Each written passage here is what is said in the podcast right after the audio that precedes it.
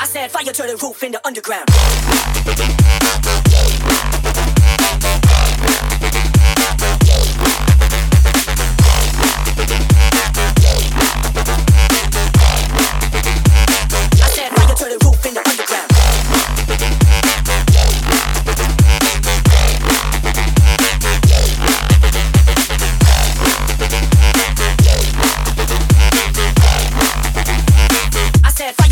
in the underground.